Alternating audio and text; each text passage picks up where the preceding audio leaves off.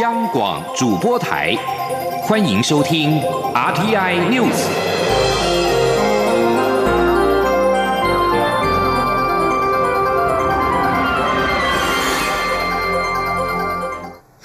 各位好，我是张淑华，欢迎收听这节央广主播台提供给您的 RTI News。瑞士洛桑管理学院 （IMD） 今天公布二零二零年 IMD 世界竞争力年报，在六十三个受评比国家当中，台湾排名第十一，较去年大幅进步五名，是二零一六年以来的最佳表现。国发会分析，这次在政府效能、企业效能和基础建设排名都明显的往前，但细项方面，包括就业表现、办公室租金价格名次，则是下滑。记者杨文君报道。瑞士洛桑管理学院 （IMD） 十六号公布二零二零年 IMD 世界竞争力年报，在六十三个受评比国家中，台湾排名第十一名，较去年大幅进步五名，为二零一六年来最佳表现。若与东亚邻近国家相比，台湾领先中国大陆、韩国、日本，仅次于新加坡及香港。国发会分析，四大类指标中，经济表现些为下滑，但政府效能。企业效能及基础建设排名都明显往前。国发会主委龚明鑫指出，尽管经济表现下滑，但细项中的国内经济大幅进步到第十名，国际贸易也进步四名，但就业及价格排名退步，主要是失业率及办公室租金排名下滑。他说，这中间过程当中，还是有一些可能，我们还是有一些。需要努力的空间哈，就业啊或价格的部分稍稍有一些呃，要名次上稍稍有一些退步啊。那我想这个部分，尤其是青年就业的部分，我们那个时候的确是还要做一些加强。若观察细项排名，台湾在企业反应快、弹性大以及行动宽频占手机市场比率这两项都排名第一，但外人直接投资存量及再生能源占能源需求比例则都排名第五十七名，是相对弱势的项目。另外，龚明星也指出，这次报告也可看出美国跟中国大陆排名下滑，可能与美中贸易战有关。香港也因为社会动荡排名下滑，台湾。有在局势不稳时掌握趋势，逆势发展，明年排名应该有机会往前。中央广播电台记者杨文君台北采访报道。对于钓鱼台再起争议，蔡英文总统今天受访时表示，政府的立场很清楚，就是钓鱼台是中华民国的领土及主权范围所及。对于与我国有领土争议的国家，则是采取搁置争议、共同开发的立场。政府除了会坚持主权，也会注意区域的和平稳定。记者欧阳梦平报道。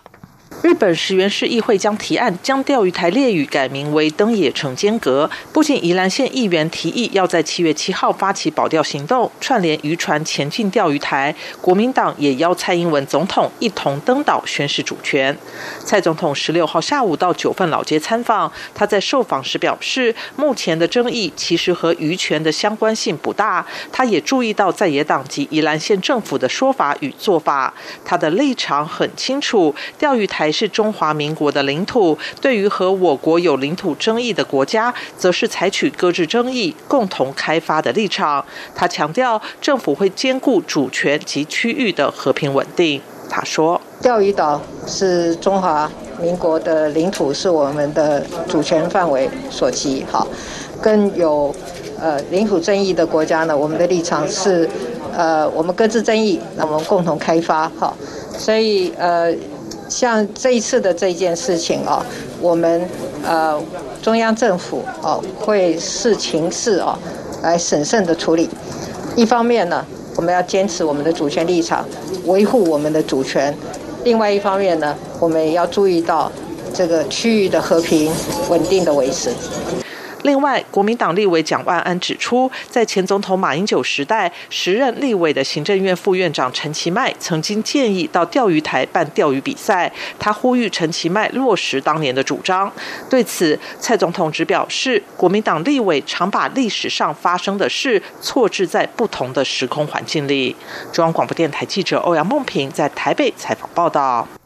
对于外交部名片格式引发争议，台派联盟也呼吁立法院尽速通过护照及华航证明。蔡英文总统今天受访时表示，针对台湾在国际上的能见度和辨识度，行政院长苏贞昌已经成立专案小组，包括护照、华航及外交部名片等问题，都会在这个小组中进行讨论。外交部今天回应表示，外交部会依据结论和共识来配合办理。至于驻外人员名片上使用“台湾”一词的问题，外交部。发言人欧江安再次说明指出，在友邦及部分非邦交国使用中华民国台湾已经是正式对外文书用法。另外，在无法使用正式国民的非邦交国，则要看驻在国政府接受的程度。因地制宜的概念很重要，名称的使用必须保持弹性。接下来关心的是，台湾在 COVID-19 武汉肺炎疫情趋缓之下，已经于六月七号宣布解封。财政部今天也由部长苏建荣宣布十一项疫情后的振兴相关措施，其中包括下令九大公股行库以自有资金于一年内提供新台币一兆元的资金额度供企业融资，而且利率加码不超过百分之二。以目前新台币融资利率来看，最高不会超过百分之二点八一。记者陈林信宏报道。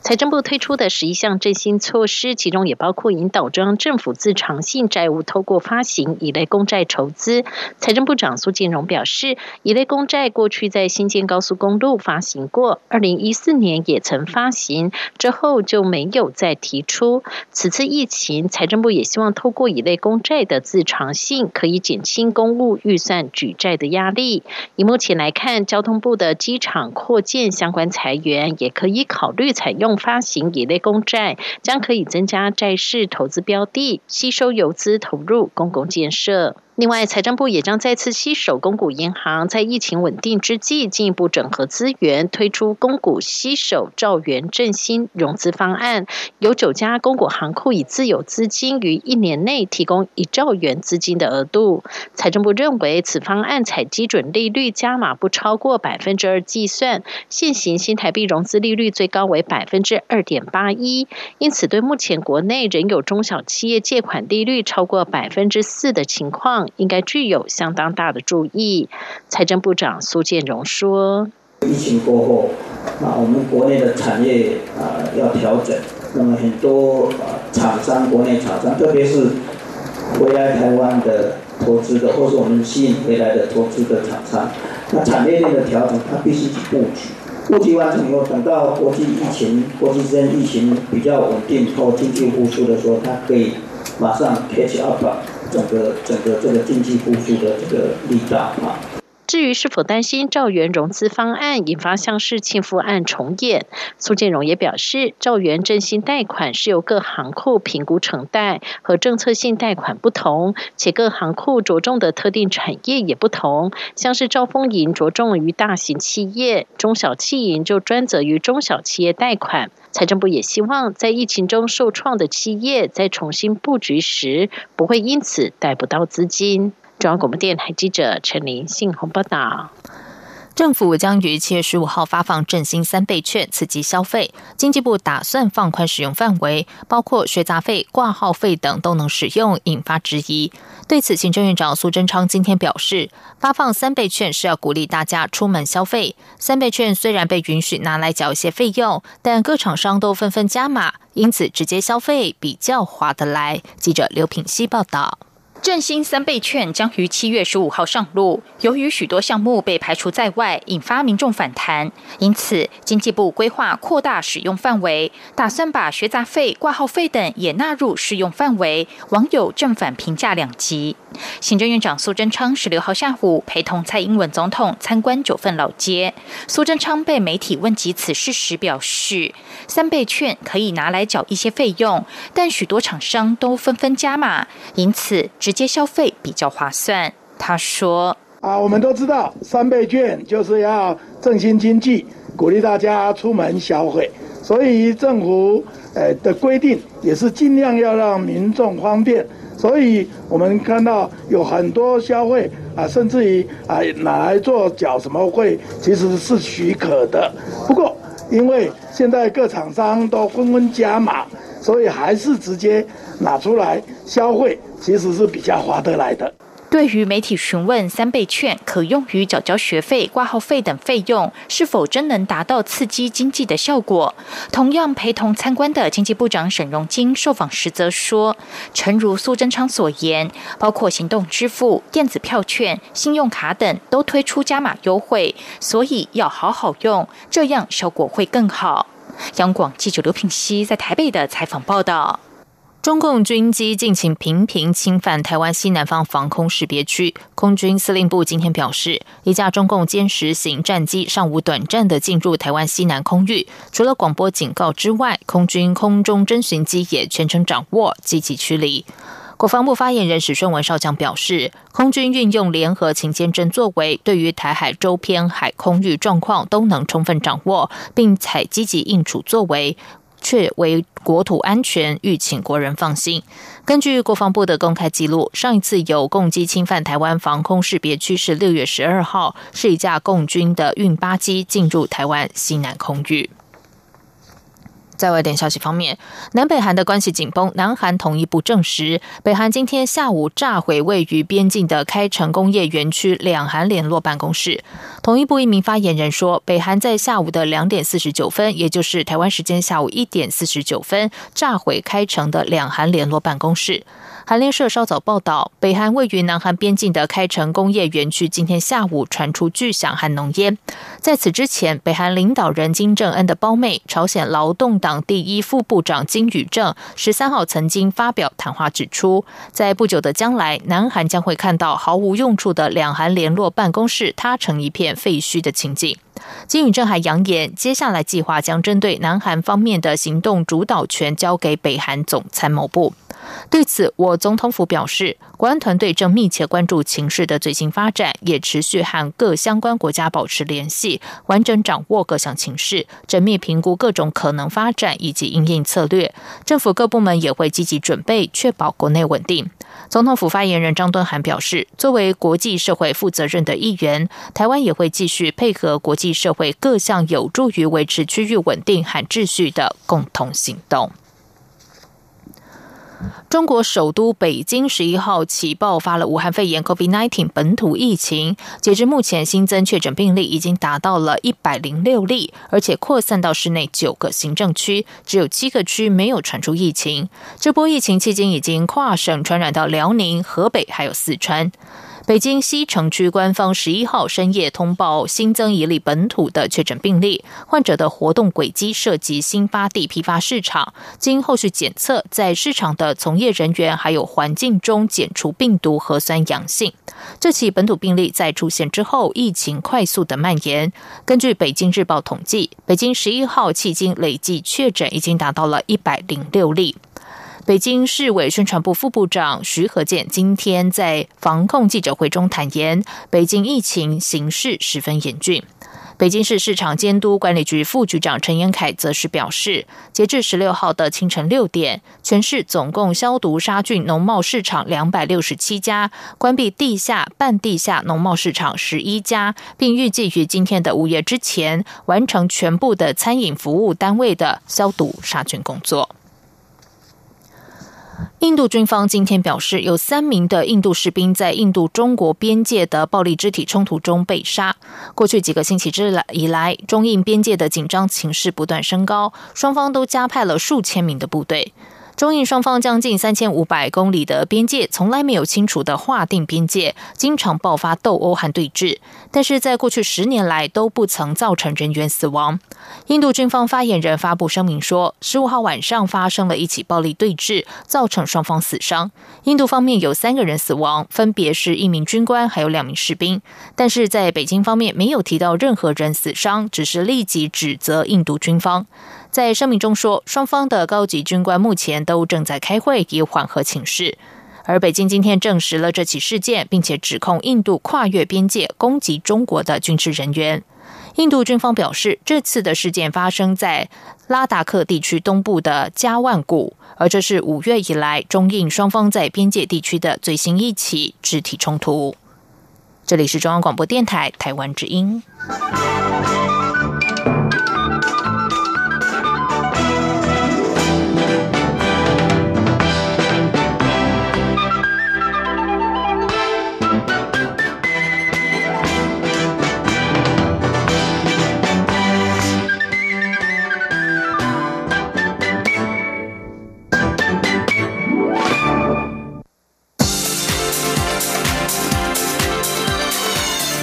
是中央广播电台台湾之音，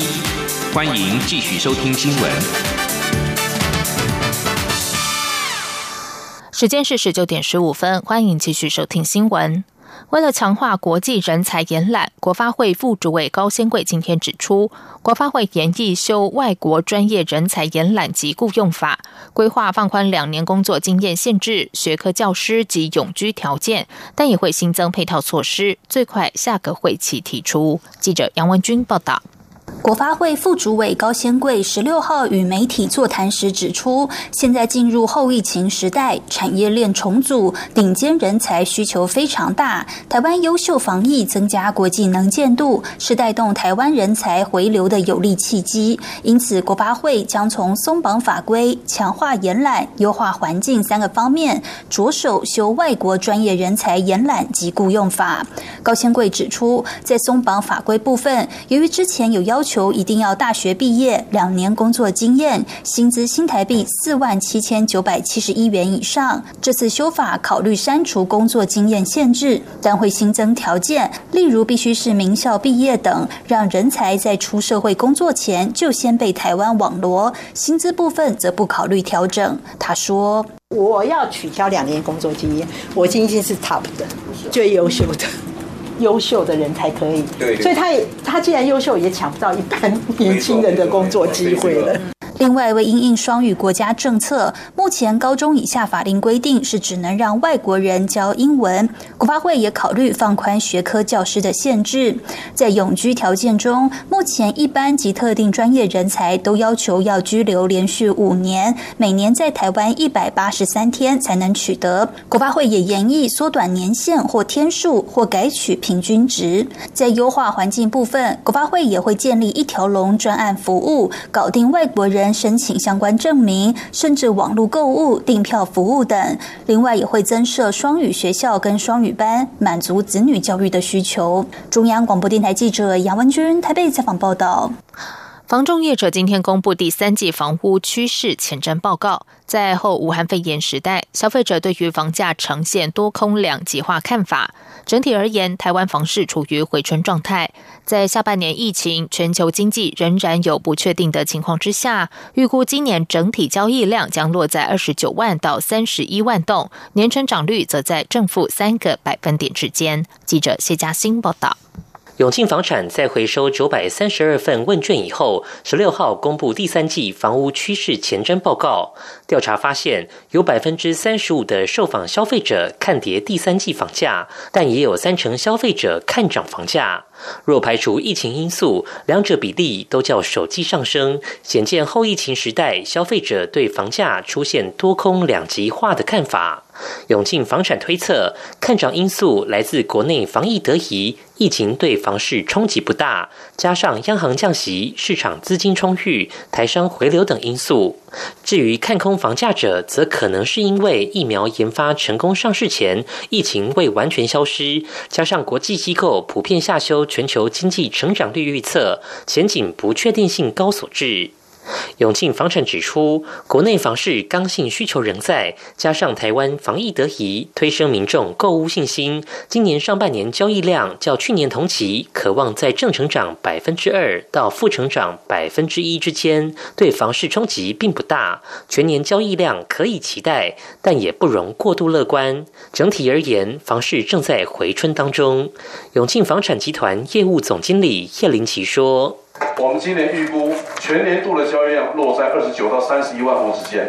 二十九是若今年下半年不管是国内外疫情再复发，啊再影响扩大，那它的交易量会小缩一点。那如果下半年全球或国内的疫情控制的非常好，如同现在这样，那应该会是比去年正成长三趴，小幅的增加到啊三十一万户或三十一万多一点。永庆房产也提到，二零一九年第二季全台新建余屋仍有七点八亿万户，虽较二零一八年同期少，去化压力略减，但仍处于高档。而今年一到四月的使用执照量为十二年来第四高，建造量也创十五年新高，推测未来两三年新增供给将大幅增加，超额供给的隐忧未解。永庆房产认为，由七大都会区来看，桃园、新竹、台南、高雄房市新增供给量大，预期这四个县市房产恐难有大涨的空间。中央广播电台记者谢嘉欣采访报道。中央流行疫情指挥中心发言人庄仁祥今天证实，十五号宣布的 COVID-19 武汉肺炎复阳夫妻档，在入境桃园机场时确实没有穿着防护衣。他们会进一步的厘清为何会有意料不实的情况发生。记者肖兆平报道。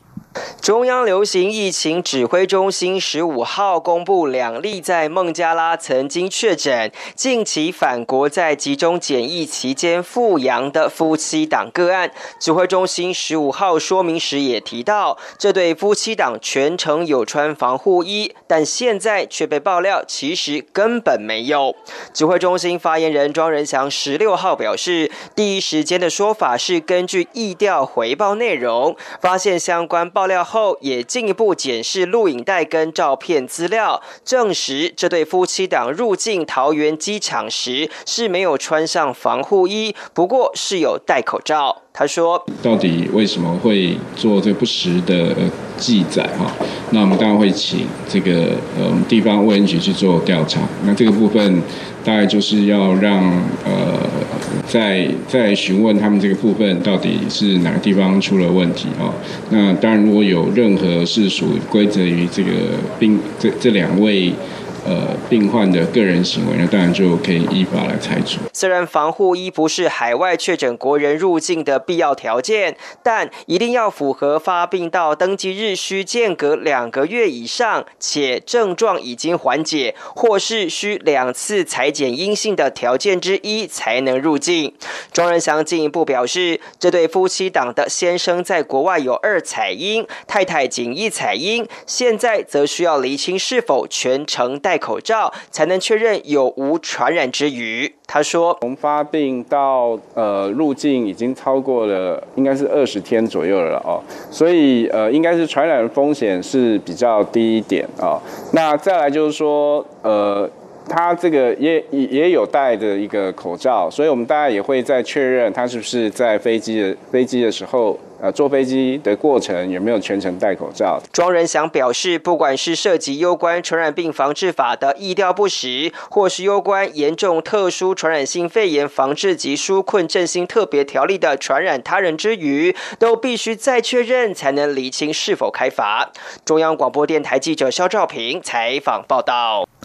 高雄市长补选将于八月十五号进行投票，中选会今天公告，十六号起领表，六月二十号到二十四号受理候选人参选登记。行政院副院长陈其迈今天下午接受新头壳专访时证实，他已经正式递出辞呈，待行政院长苏贞昌批准，而离职日期就压在十八号。对此，行政院发言人丁一鸣表示，陈其迈的辞呈将留待苏贞昌批准之后正式确认离职生效。而国民党规划本周三中常会通过补选提名办法，待人选敲定之后，就可以直接征召，加速作业流程。国民党近来密集多方征询，除了高雄市议员李雅静表态。参选曾经辅选黄俊英、杨秋兴角逐高雄市长的高雄科技大学专案助理研究员曾颖丽也争取提名。其他被点名的热门人选还包括高雄市议员黄少廷、黄柏林、蔡金燕，以及传出党中央积极劝进的部分区立委吴怡丁。在议长方面，国民党议员今天齐聚高雄市党部商讨高雄市议会议长补选事宜，